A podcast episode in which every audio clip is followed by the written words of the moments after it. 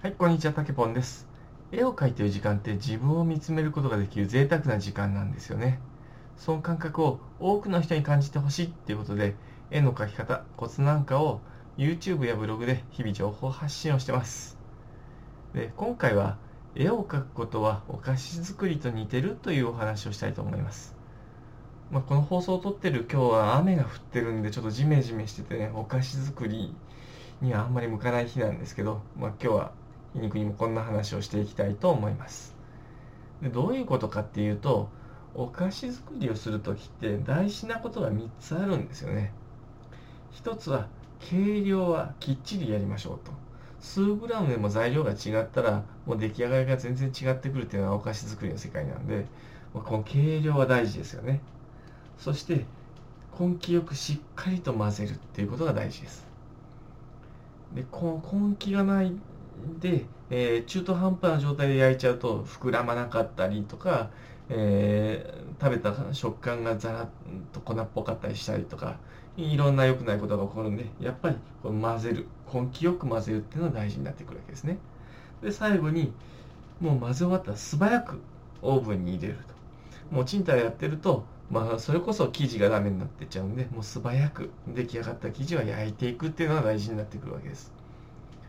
でこういう3つを考えるとこれって絵を描くことにも共通して言えることだなっていうふうに思うんですよね。まず最初絵を描く前にしっかりと測って当たりを取ると。大体どの辺りにどういった大きさで絵を描くのかっていうのをしっかりと決めてあげる。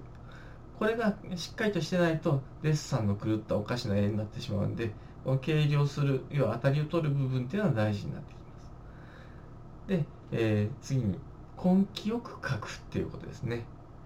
途中で例えば毛並みとかを描いてる途中で、えー途中からもう嫌になってきてザザザザって描いちゃうと、うんせっかく描いてた絵が壊れてしまうと。人の顔とか描いてても髪の毛とか眉毛とかそういった部分もしっかりと観察して根気よく丁寧に描いてってあげるっていうのは大事ですね。であとは素早く手を動かす。あの丁寧に描くからって言ってゆっくり手を動か動かせばいいってもんじゃないんですね。素早く滑らかに手を動かすっていうのが大事になってくるわけです。でこの辺りが、えー上手い人と、えー絵がまだ得意じゃない人の差が出てくる部分なんですよね。よく絵が上手い人の絵を見せてもらうと、はあ、この線は綺麗な線だなっていうのがよくあります。そうお習字の世界でも同じなんじゃないかなと思うんですけどもお習字でもここの払いがいいなとかここの止め方が力強いなとかよく聞く話だと思うんですけど絵の世界でも同じことが言えるんですね。素早く手を動かしてあげる。スムーズに手を動かしてあげる。これはお菓子作りの素早くオーブンに入れるっていう部分と共通してくるんじゃないかなと思うんですよね。なんで、えーもしこの放送を聞いてる方で、えーお菓子作りが私得意だわっていう人がいるようであれば一度そのお菓子作りの大切だなと思ってる部分を意識しながら絵を描いてみていただければいいかなと思います。そうすると結構あ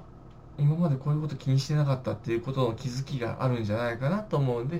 今日は絵を描くことはお菓子作りと似てるっていうお話をさせていただきました。こんな感じでね、えーぼちぼちと毎日、えー音声発信をしていきたいと思ってますんでこれからも応援をよろしくお願いします。たけぽんでした。またね。